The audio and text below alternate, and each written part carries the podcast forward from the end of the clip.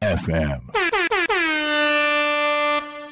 昼タコに仮眠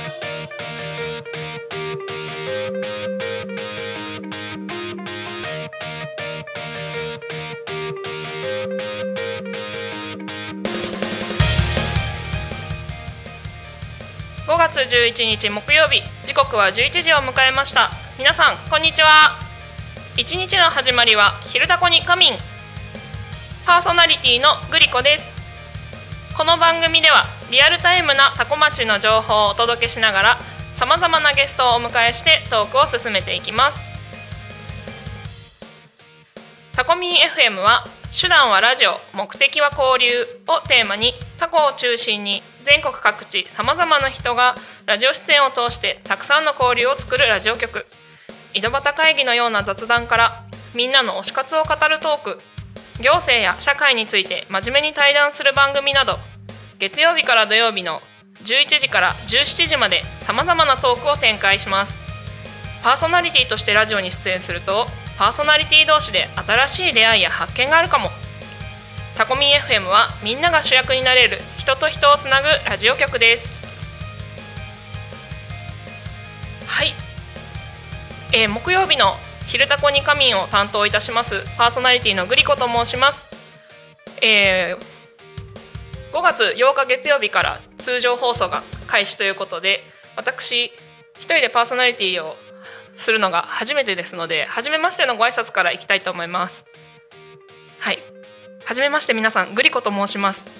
グリコなんだそれ？って感じですがあの皆さんも小さい時とか食べましたかね？あのグリコポーズとかもありますよね。一粒で 300m らしいんですけどそこからですね名前をいただきまして私とちょっとでも喋ると 300m 走れるくらい元気になれたらいいなという思いを込めてグリコという名前をつけております。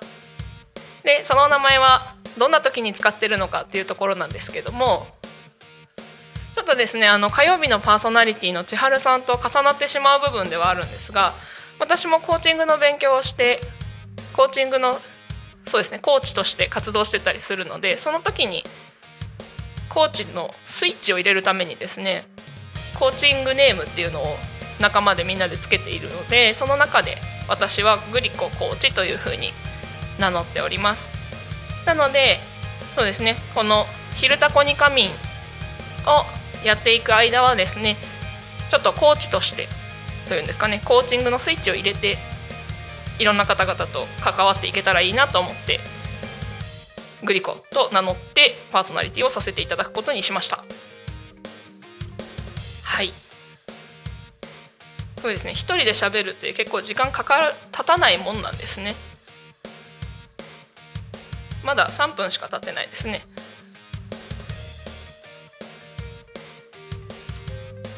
はい。で、えー、と手元にある台本によると3分の時にはテーマを発表ということなのでえー今月のテーマですね。今月は新生活をテーマにお話をしていきます。で、えーその中でも今週のテーマは新生活の思い出。ということで今週のテーマは新生活の思い出ということでコメントを募集しております、えー、ツイッターで「ハッシュタグタコミン」ひらがなでタコミンでコメントを募集しております、えーメールやファックスでも募集をしております。メールアドレスは fm.tacomin.com fm.tacomin.com までお待ちしております。ファックスの方は0479の74の7573 0479 747573までよろしくお願いいたします。でですね、えー、ひるたこに仮眠の説明を最初にした時にこの番組ではリアルタイムなタコ町の情報をお届けしながらさまざまなゲストをお迎えしてトークを進めていきますというふうに説明をさせていただいたんですけれどもちょっとですね今日はゲストをお呼びすることができなかったので私一人でお送りしていくんですけれども今後ですねあの木曜日私の担当する「昼タコに仮眠」ではゲストさんを、えーと、ママさんとかあとは子どもの教育に関わる方々ですね。あの習い事の先生とかそういった方をお招きして、まあ、子育てについてですね。あの大切にしてることだったりとかあとはなんだろう現役の子育て真っ最中の方でなんか困ってるんだよねみたいなことがあったらそんなことをお話しできたらいいかなと思っております。のであの近くにですね皆さんのお近くにラジオに興味があるとりあえず最近子供としか話してないから大人と話がしたいんだみたいなママさんとかですねいたら是非「昼タコに神に出てみませんか?」と「木曜日いつでも空いてます」とお伝えいただければと思いますのでよろしくお願いいたします。で、えーと、さっきせっかくテーマを発表したので、えー、今週のテーマについてですね私の話もしようかなと思うんですが新生活の思い出どうなんですかね？えっ、ー、と今週今までのパーソナリティの方が話してたところだとやっぱり、えーとまあ、4月5月っていうところで学生生活の新生活って言えばいいのかな？あの中学校に入学した時とか高校に入学した時大学に進学した時みたいな話が多かったかなと思うんですけど、まあ、季節柄そういう話も多いよねとは思いつつ新生活って別にその なんだろう否定するわけじゃないですけど年度が変わる時だけじゃないよなっていうのも思っていて、まあ、環境が変わるって意味でももちろんそうですけど、まあ、さっきの話だとママさんたちを呼ぶところでいくと結婚するっていうのも新生活ですよね当然ね。で子供が生まれるこれも新生活なのかなと思ったりします。はいでそこでいくとですね私は新生活はですね何でしょうねこのほんの数年の間にそれまでの生活とはガラッとありとあらゆるものが変わりすぎていてですねなんか新生活の思い出じゃなくて今の話になっちゃうのでこれはちょっとまた来週にとっておこうと思うんですけどそうですね新生活。どうなんでしょうね。皆さんは新生活を迎える時って緊張や不安楽しみいろんな気持ちが混ざってるかなとは思うんですけど新生活そうなんですよね。さっきも言ったんですけどここのここ数年での生活の変化が激しすぎてですねそれまでの新生活の思い出って言われるとあんまりピンとこないというか あのなんか全部かき消されちゃった感じなんですよねインパクトがでかすぎて。そうですね学生の時も別にまあ変な話そのままあのちゃんと受験はしましたけどそのままっていうのかな？なんか何が変わったっていうのが振り返ってみるとあんまりないような気がするんですよね。あでも一番大きかったのは高校生になった時ですかね。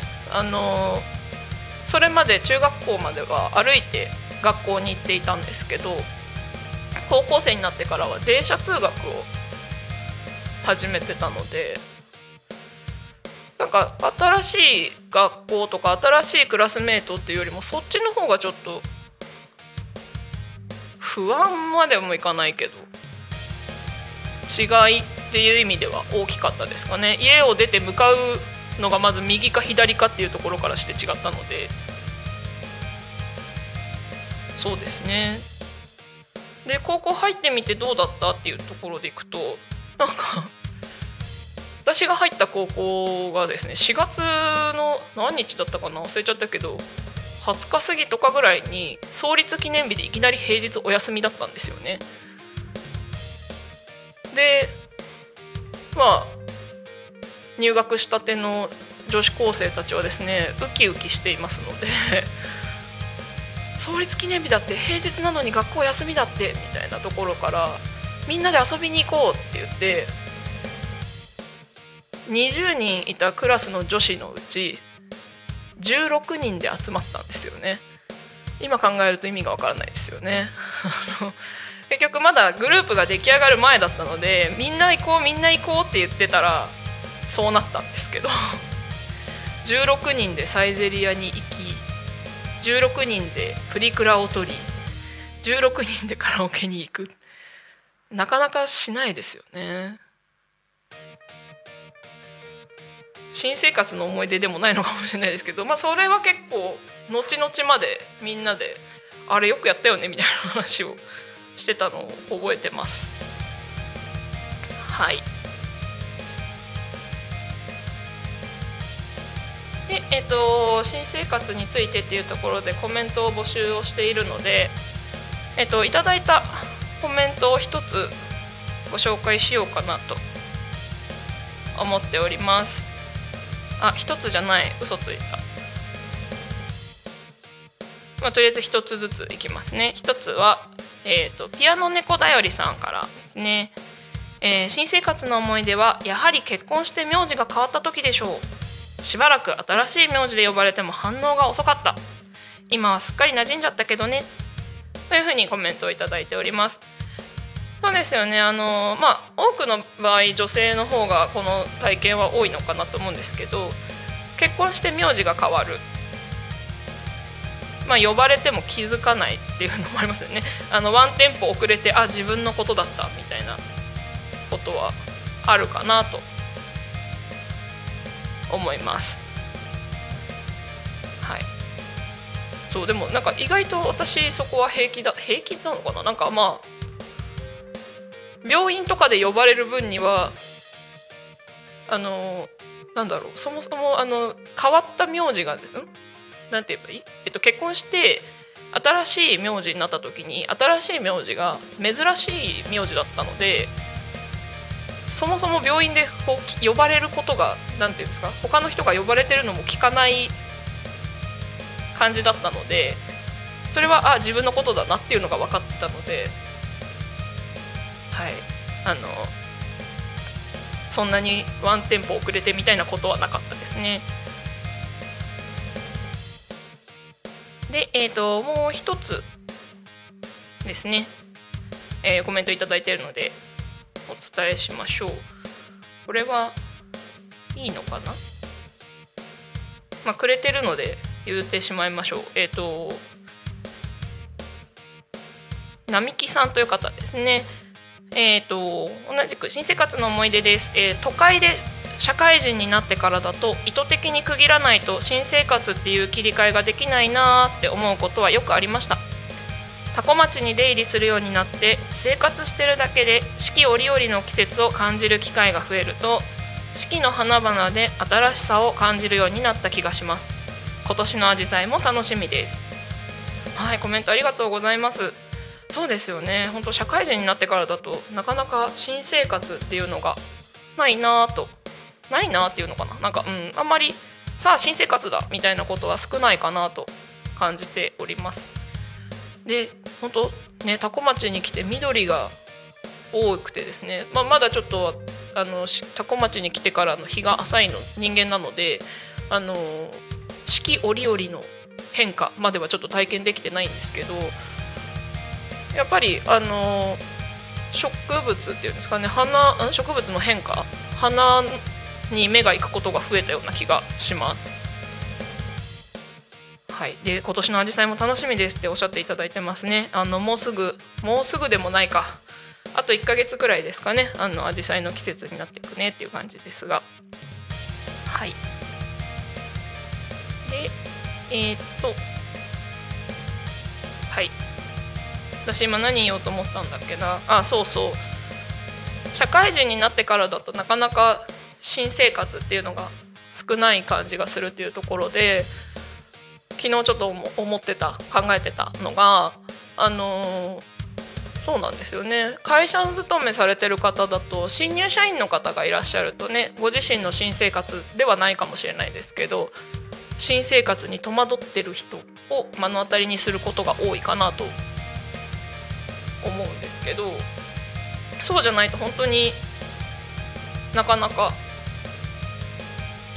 ないですよね。あとはそうさっき子どもの教育に関わってる人をゲストに呼びたいですというふうにお伝えしたんですけど、まあ、子どもの教育に関わってる方々はそうですね。学校の年度に結構左右されるのでで毎年新しい1年生が入ってくるとか逆に3年生が3月で卒業しちゃってみたいなことで新生活その区切り切れ,、うんと、切れ目みたいなところは結構身近にあるのかなと思うんですけどそうですかねあとは新生活っていうのと似てるのかもしれないですけどお正月とかにもね今年はみたいな新しい年はみたいな区切りをつけて目標を立てたりとかされることも多いですかね。すごいこうとっちらかりながら話をしてるんですけど大丈夫ですかね？えー、っとこれツイッターはあ違う。そうじゃない。そうじゃない。ちょっとほっときます。えー、っとですね。ツイッターの方にコメントをいただいているところがあったんですけどどこ行ったかな？あれ？どこ行ったかな？これか。えっ、ー、と今朝ですねあのタコミン FM のツイッターの方でなんだっけあの今の多古町の今をお届けっていうところで空と畑を撮った写真を上げてあったんですけどもその時にあのあそうそうそう今朝ね皆さんもあったかと思うんですけど明け方に地震の速報が鳴りましたよね。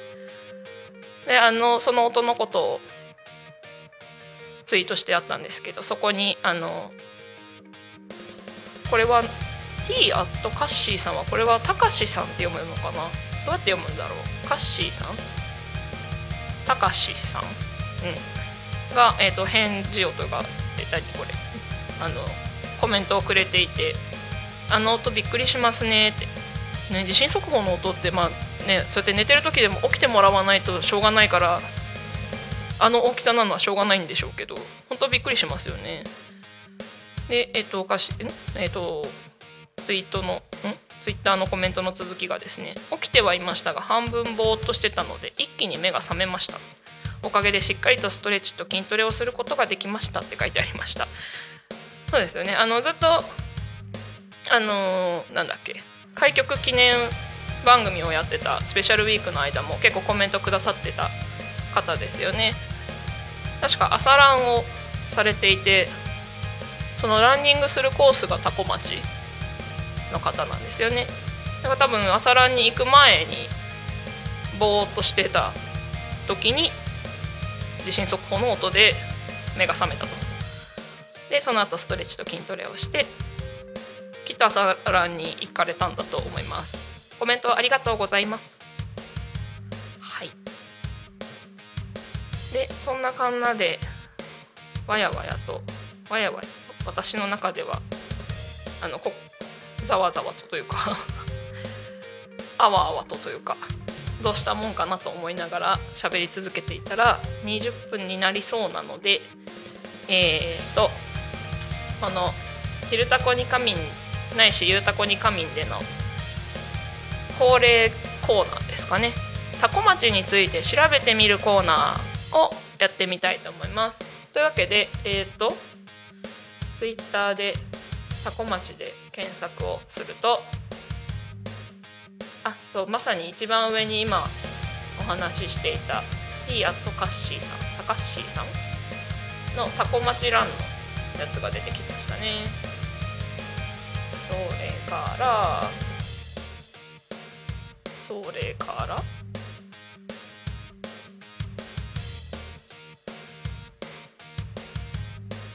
それ別に最近じゃない。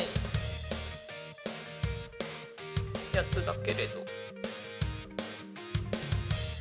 れ最新の方を言えばいいね。話題の方で見てしまったえー、っ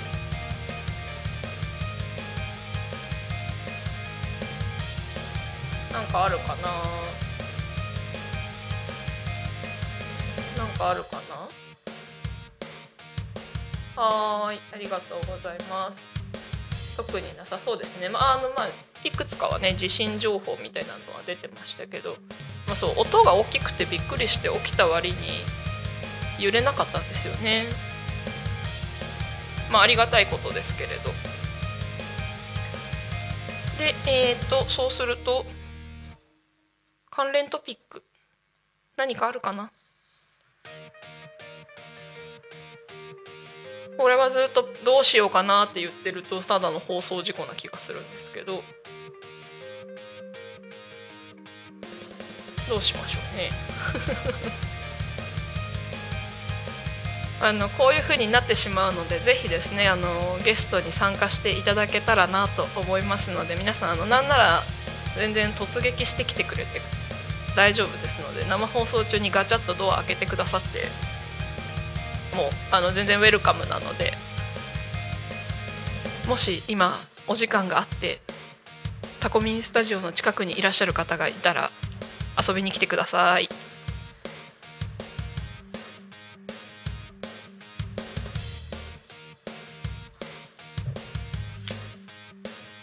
さて話を戻しまして、えー今週のテーマの新生活の思い出ですね。ちょっとじゃあ、あのーあんまり記憶にないというか記憶が書き消されてるっていう話もしたんですけど頑張って振り返ってみましょうかね。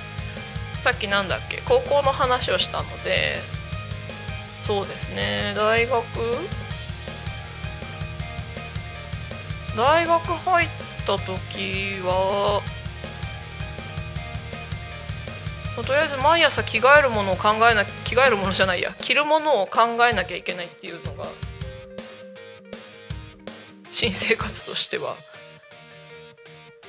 大きな変化だったのかな。それまでね中学校高校って制服だったので朝眠くても半分寝ぼけててもとりあえず着替えられたと思うんですけど大学生になってそうもいかないしそれこそ電車通学もするしキャンパス行ったら人がいっぱいいておしゃれな子がいっぱいいるしみたいな中で変な格好をしていくこともできないのでなんかちゃんと起きてちゃんと考えて着替えてってやってたなと。なんか朝の準備の時間みたいなのが変わってましたかね。なんでしょうね。大きな変化。新生活別に大きな変化じゃなくてもいいのか。不思議ですね。新生活って言われるとなんかこうガラッと変わったみたいなイメージがあるみたいですね私の中に。なのでなんか今すごいひたすらこう変化があったところを探そうとしてたんですけど普通にそうじゃなくてもいいですよね。でもなんだろうそれまでと違ったみたいなところでいくとやっぱり高校入学の時の方が大きいのかな。私中学校ではバレーボール部だったんですけど高校でバレーボール部を続けるかどうするかってちょっと決めてなくて。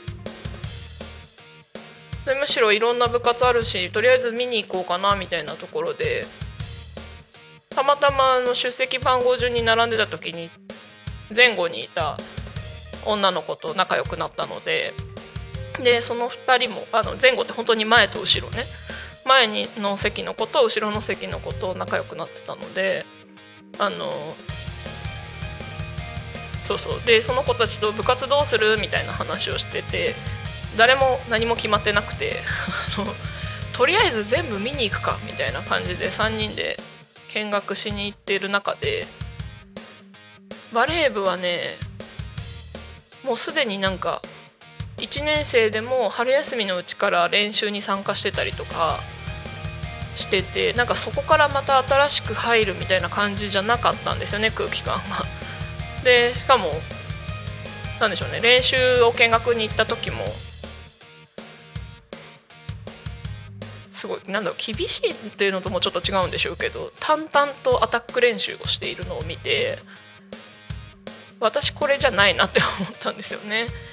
でじゃあどうしようって本当にどうしようって思いながら見に行っていった結果ハンドボール部に入りました。ハンドボールっていうとよくポジションどこって聞かれてたんですけどあのそうだからハンドボールとソフトボールもねよく間違われるんですよね。ハンドボールは手でやるサッカーです。であんまりメジャーじゃないとは思うんですけどあでもそうですね。多古町の人にとってはハンドボールは今はメジャーですよね。あの我らがレミタンがいらっしゃるのでメジャーだと思っているだけかもしれないですけど、まあ、自分が高校生の当時は全然メジャーな種目ではなくオリンピックとかやってても何？夜中にしか放送されないような種目だったんですけどなぜかハンドボール部に入ったんですよね。多分今思うと2つ上の学年の女子部の先輩たちがですね何人いたんだっけな？十何人いらっしゃったんですよね。そんだけ女子がいっぱいいるとですねまあ楽しそうに見えますよねやっぱね。なんかキャなんかそうすごい楽しそうだったんです。ので入ったんですけど。そうそう。だハンドボールなんかルールもよくわからないまま入って。でも楽しかったですね。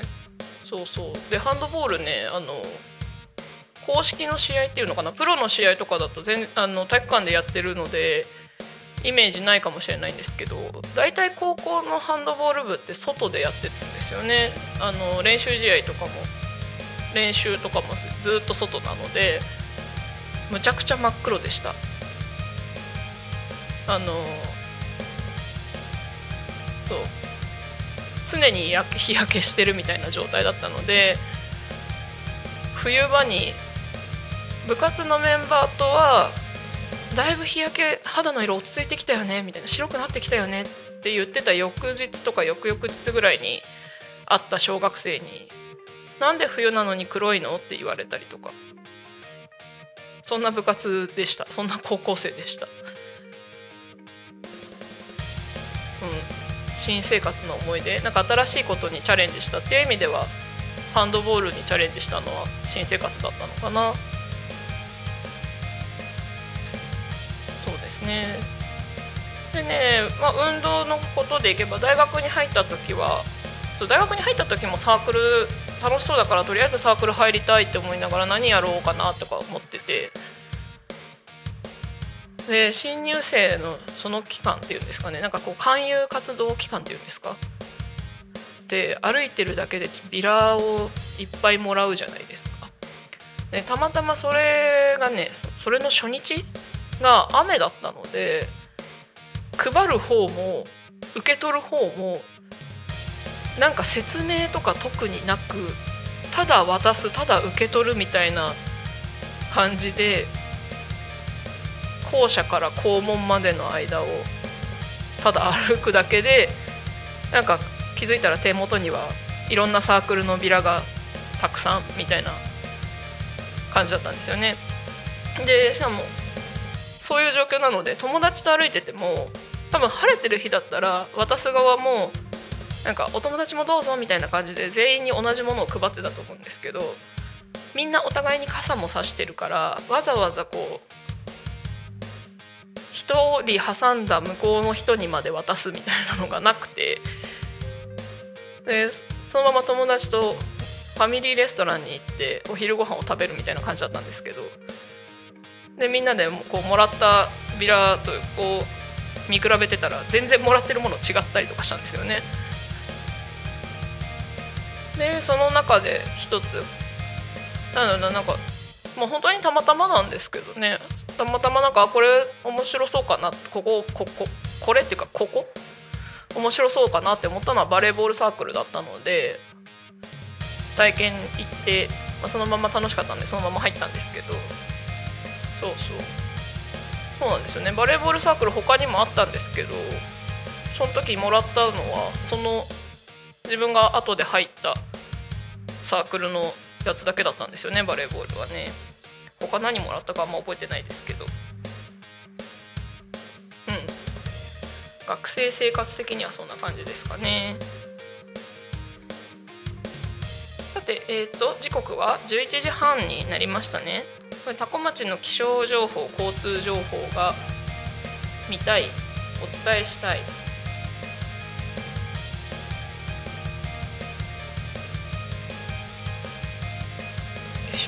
しょあ違う。えーっとですねあの目の前に iPad があるのはいいんですけど。え逆？あ逆ね。これ何が起きてる？えーっとあったあった。あったけど。はい。ではですねえーっと多古町の天気を天気気象情報をお伝えしようかなと思うんですけどタコミ FM のスタジオから見えるタコ町の空は薄めの水色？まあいい天気って言われる類の天気だと思います。雲ありますけど。でえっ、と今日の最高気温。この場合は予想最高気温ですね。20度。最低気温13度。そんなに差は激しくないのかな？昨日とかなんか千葉県は最低気温と最高気温が10度以上違ったとかっていう話を聞いたのでそれに比べれば全然ですかね。で最高気温も20度程度なのでそんなに暑くもなくっていう感じですかね。過ごしやすいいい天気なんじゃないでしょうか。しょうんと。で降水確率は午前も午後も20%ですね。えー日の入りは18時32分となっております。うん明日は18時33分になってるんですね。本当にあのちゃんとって言ったら変ですけど。何？昼の時間が長くなっていってるっていうところですかね。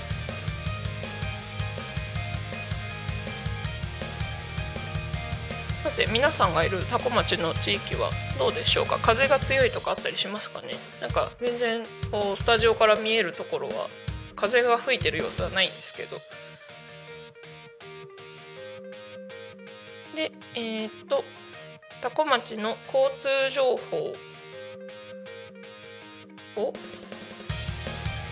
調べたいよ。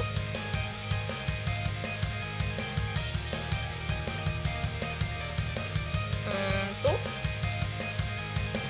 どこを見ればいいんだろうか。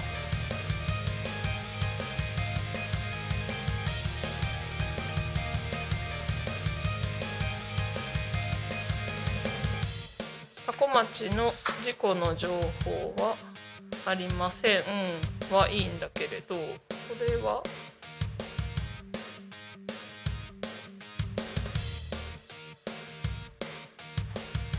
えー、と失礼いたしました。多古町の事故の情報はありません、えー、と通行止めや規制の情報もありません。で、えー、と渋滞も多古町の中では特にございません。だけで、えー今日も多古町は平和ですね。あのーそうスタジオから見えるスタジオから見えるというかスタジオの目の前の国道296もですねあの皆さん気持ちよさそうにスイスイと通っていってらっしゃいますので特に混雑しているようなことはないかなと思います。はい、むしろなんかもっと向こう田んぼの向こうに見える道が普段より車通ってる気がしますね。なんか、まあ、皆さん気持ちよさそうにシューッと通ってますが。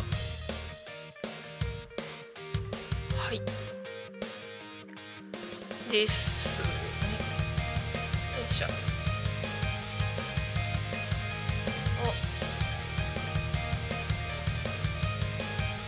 お。おまたまたツイッターでコメントをいただきました。ありがとうございます。そしてですねコメントいただいているのが同じく t アットカッシーさん。タカッシーさんね。これなんて読むのが正解なのかちょっとご本人できれば DM をください。すいません。えー、と昨日は社会人になった時の G の話をつぶやきましたが今日は小学時代の話を。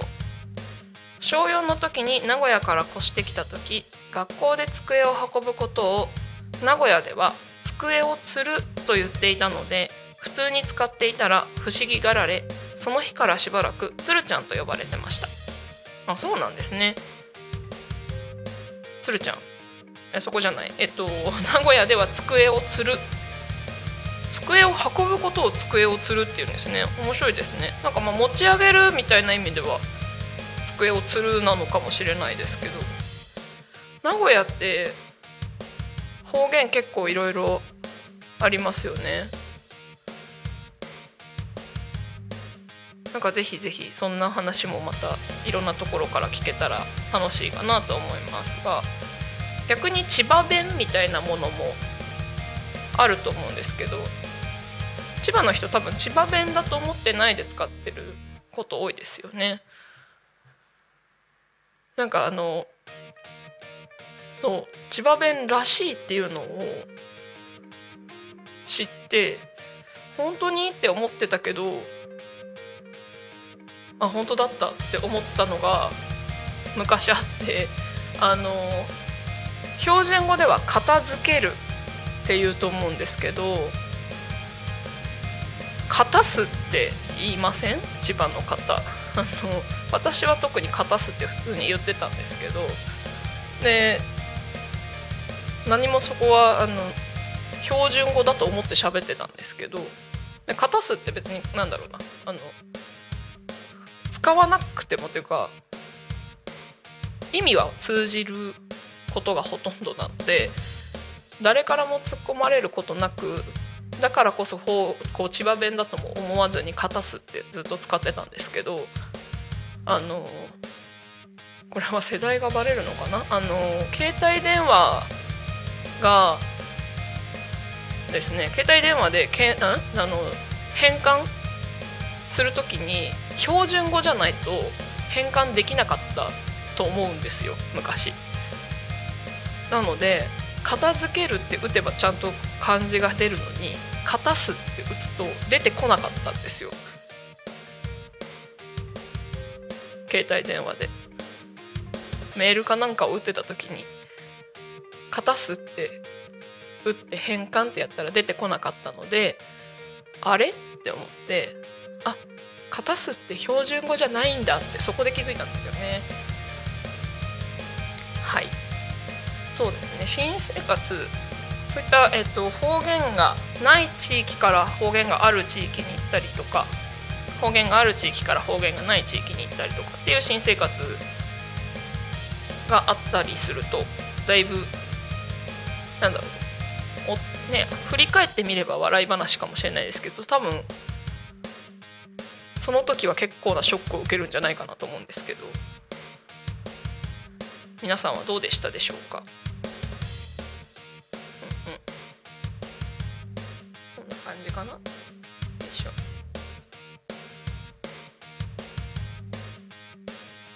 なんか話のネタがないかな？あとまだ10分ちょっとあるんですよね。さあどうしたもんか？新生活新生活。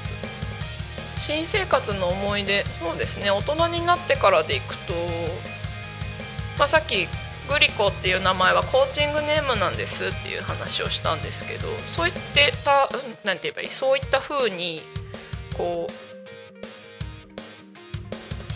うまあなんだろう？ペンネームとかラジオネームとかもそうなのかもしれないですけど自分で名前を作ってキャラクターを作る。っていうんですかね。なんかこう別人格まではいかないですけどちょっと違うキャラクター普段と。みたいなのを作るみたいなのも新生活なんですかね。うん。そうですね。コーチングに出会ってやっぱ変わったことも結構あるのでそれも新生活かな。でも本当に名前って面白いなと思っていてさっき、えーと、大学でサークルに入った時の話をまあ、入った時っていうか選んだ時の話をしたんですけどサークルに入った時も「あだ名ある?」みたいな先輩たちに聞かれてその当時あだ名ってあんまなかったんですよねほとんどなかったんですけどでもなんかないの面白くないなって思っちゃったんですよね。えー、せそまあ、それもだから新生活なのかななんか何？高校デビューとか大学デビューみたいなところの感覚の一つだったのかもしれないですけどあだ名を作ったんですよね。でそれをね一人称にしてたんです私って言わないでそのあだ名を一人称にしてたんですよねあのそれは別にぶりっ子とかそういう話ではなくてそれなりに人数いたしあの見学に来る新入生って結構入れ替わり立ち替わりだったりするので覚えてもらいやすいかなっていうのがあってそのあだ名のコミュニティというかサークルにいる時は一人称をあだ名のままにしてたんですけどでも他のコミュニティに入ったと入った時もそのあだ名を使う時は自然と一人称があだ名になってましたね。さすがにあのうん。この年になってそれはやらないかもしれないですけど最近そのあだ名使ってないんであれですけど。それもなんかキャラクターを作る使い分けるみたいな意味では新しい自分新生活とも違うのかな？新しい自分なのかな？そんな経験もありますが皆さんはいかがでしょうか？ね。あハッシュタグタコミンをつけてコメントをくれている方がいる？あこれでも昨日の？これ紹介してるのかな？ごめんなさいね。あのちゃんと他の日のやつ聞けよっていう話なんですけどちょっと仕事があったりあの他の仕事があったりとかして。あの紹介したのかしてないのか分かんないんですけど昨日の1日前になってるのね。昨日のツイートツイートで「ハッシュタグタコミン」って書いてあるのがなおちゃんですね。新生活の思い出っていうところで。1人目の子供が生まれた時子育てに奮闘してぎっくり背中ぎっくり腰ぎっくり首などさまざまなぎっくり体験をしました。毎年何かしらのぎっくりに襲われますが今は3人目の子供子育て中ですがぎっくりには気をつけながら日々日々育児を楽しんでますと書いてあります。すごいですね。ぎっくり背中。ぎっくり首？初めて聞きましたけど。えっ、ー、とすごいですね。ぎやっぱ子育てそうか大変ですよね。ぎっくりえ？ぎっくり腰って皆さん結構経験あるんですかね？ぎっくり。痛そうだなっていう意味が意味意味じゃないイメージが強いですけど。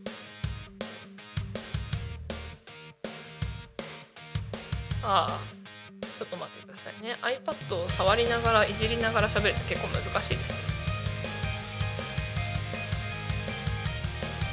ついそっちを読んでしまってなかなか口が動かなくなっちゃいますね。でもやっぱ特にないかな。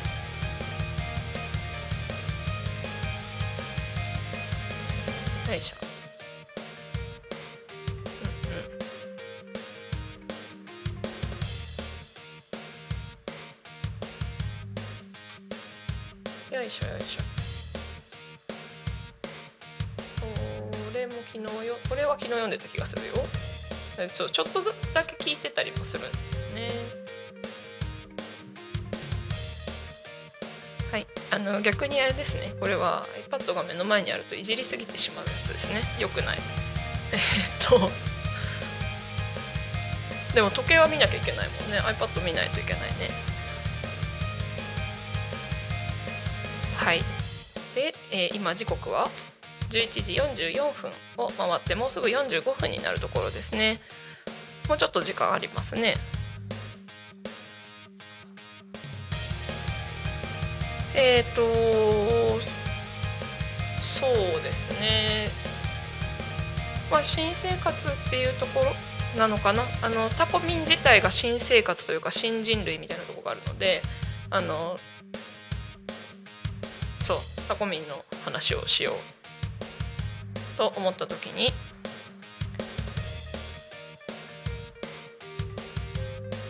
今日の放送予定の番組とかを紹介すればいいかな？タコミンタコミン。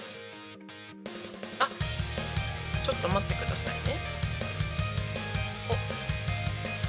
おあった。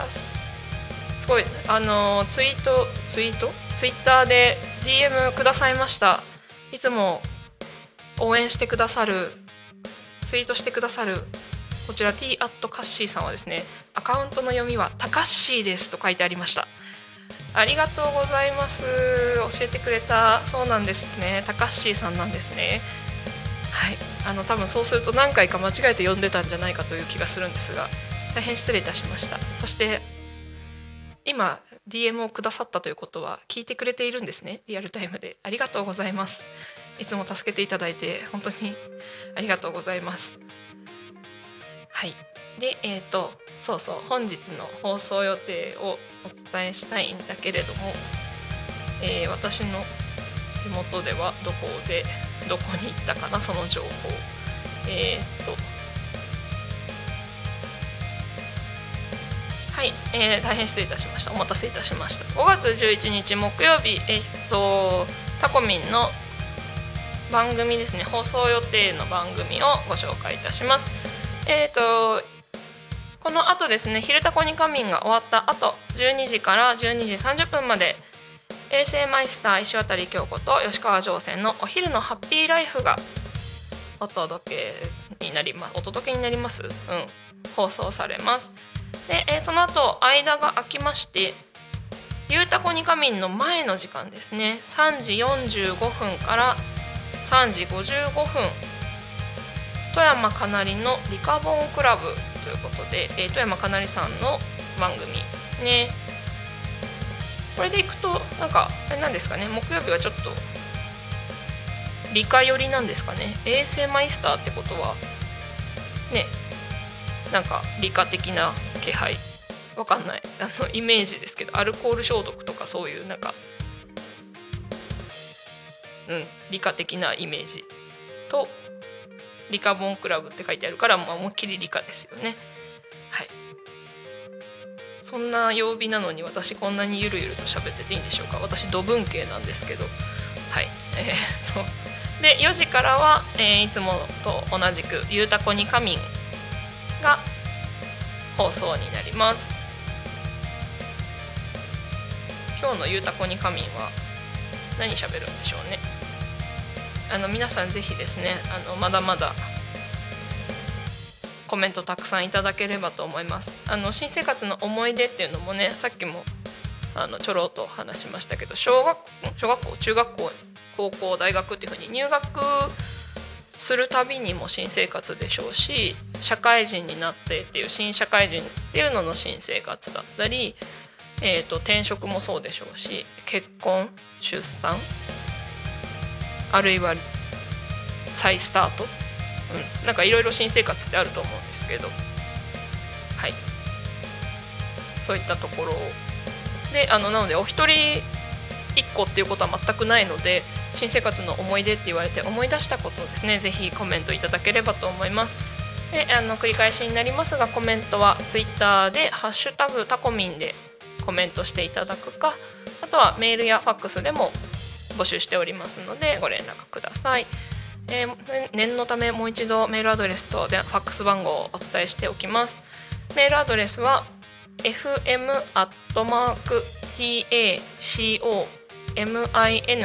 fm.tacomin.com fm tacomin.com ファックス番号は0479747573 0479747573でお待ちしております。あのファックスですねあの珍しいっていうのもあってですねやっぱり送っていただけると嬉しいっていうのがあるのとファックスどうあの紙で出力されるので届いたものに関してはスタジオの隣のパーソナリティがうろちょろしていい部分っていうんですかね。あの集まる皆さんが集まっていただく場所に掲示されてたりしますのでぜひぜひファックスをお持ちの方はちょっとお手間かもしれないですけどファックスでいただけるといろんな人からいろんな人も見ることができるのでいいかなと思います。もちろんですねあの高橋さんみたいにツイッターで一生懸命応援していただけるとそれはもう本当に嬉しくてというか何でしょうね。救いの手ですよね。もう本当にありがとうございます。で、えー時刻が11時50分になったのでエンディングのところを台本にエンディングって書いてあるんですけどのところをあのお伝えしていきといきたいと思います。はい。えータコミン FM はですね月曜から土曜の11時から17時までリスラジにてリアルタイム放送しております。なので今多分高橋さんはリスラジで聞いていた聞いていていただいてたんだと思うんですけどもそれ以外にもですね放送した番組はすべて YouTube と各種ポッドキャスト Apple Podcast、Spotify、Amazon Music、スタンド FM にて聞き逃し配信で楽しむことができます。